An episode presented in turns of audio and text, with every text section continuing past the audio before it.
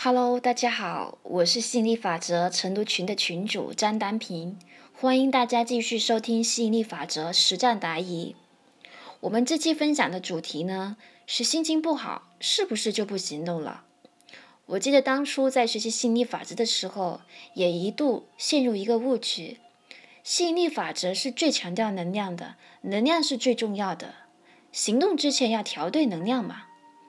换句话说，就是行动之前我们要调整好心情。那是不是可以理解成，我心情没好之前我就不行动了，我什么都不做了呢？那非常庆幸的是，我很快就得到了子瑜老师及时的纠正。所以我真的认为，在学习心理法则的时候，一开始选择什么样的老师特别特别的重要，可以避免走很多的弯路。那接下来的话。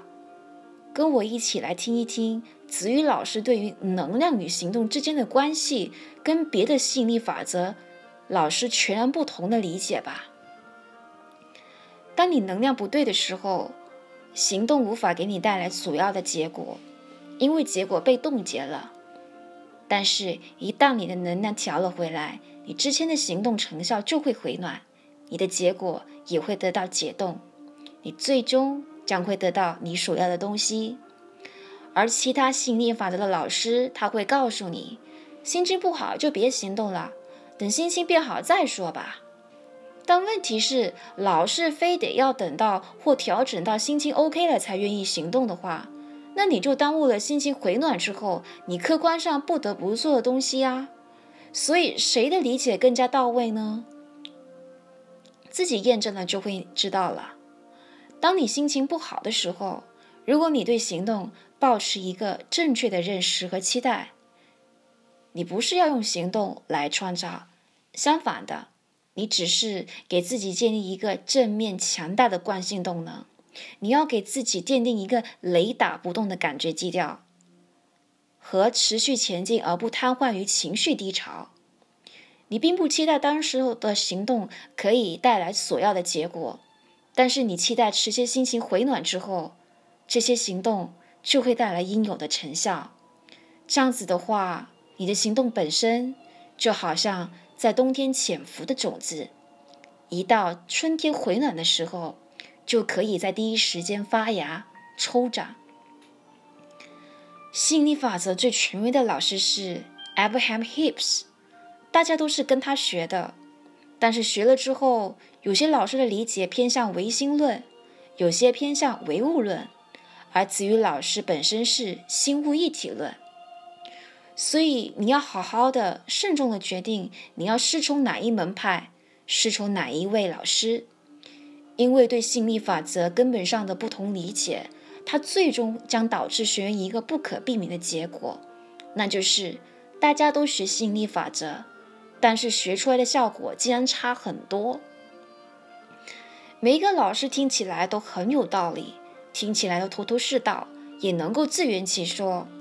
但是实践是检验真理的唯一标准，实相是衡量修为的唯一尺度。心情不好就不行动了吗？还是说心情不好却带着正确的认识和期待继续在行动呢？哪一种说法比较高明到位呢？大家自己去验证吧。我们拿 A 和 B 两个人来做比较，一个人总是心情不好就不行动，而另外一个是即便心情不好，但却依然坚持在行动，但是不要求马上带来所要的结果。那当两个人，假设两个人回暖到同样的情绪刻度。那他们双方在工作上的进度有没有很大的进度差落呢？两个人事后都把能量调了回来，但是两个人在情绪低潮的时候所累积下的行动落差却不断的在扩大。如此重复循环无数次之后，两个人的成就高度会一样吗？可能会一样吗？大家试想一下。两位业务员，一位是唯心论，另一位是心物一体论。行动落差经过两三年的放大之后，你觉得谁的业绩会更好，谁的事业会更成功呢？我们再试想一下，如果你是从事保险或直销，或者是你是跑业务的，你的工作性质本来就是需要通过不断行动来开发新客户。如果你的下线、你的组织、你的员工老是拖迟，现在感觉不好，不宜行动，天天把自己关在办公室里面吹着空调，美乎其名是在调和能量，你的公司或者组织还能不垮吗？所以说啊，学了心理法则之后，很多人都拿这个来作为不行动、不面对现实的一个逃避借口。你是其中一个吗？你的组织里有这样子的人吗？你感觉到忧虑和愤怒吗？那你应该将这个音频转发给他听一听，让他们早日警醒。因为实相是衡量修为的唯一尺度。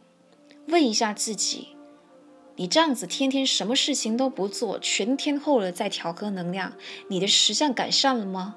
关系变得更好了吗？收入增加了吗？如果没有，那就表示你的理解哪里已经出错了，你不觉得吗？行动虽然不具有太大的创造力，但是它的确是一个非常之重要的放任配套。一旦一个人不行动，他很难会符合放任定律的，因为我们从小到大都被灌输一分耕耘一分收获，有多少个人是真的能够做到让自己的信念纯净到好像活在真空里面呢？子瑜老师本身就没见过一两个，所以大家用逻辑去想一想，然后再用实践去验一验，子瑜老师上面这番话是不是对的？你自有答案。所以学习心理法则，你是选了唯心论这一派，还是心物一体论这一派？最终将导致两个人在成就高度上的极大差异。亲爱的朋友们，我们这期的分享就先到这里了。如果你有关于吸引力法则方面的疑问，又或者你想要学习心物一体论版本的吸引力法则学说，欢迎你添加我的微信：幺五九幺五三四八三零三，备注喜马拉雅哦。我们下期再见了，拜拜。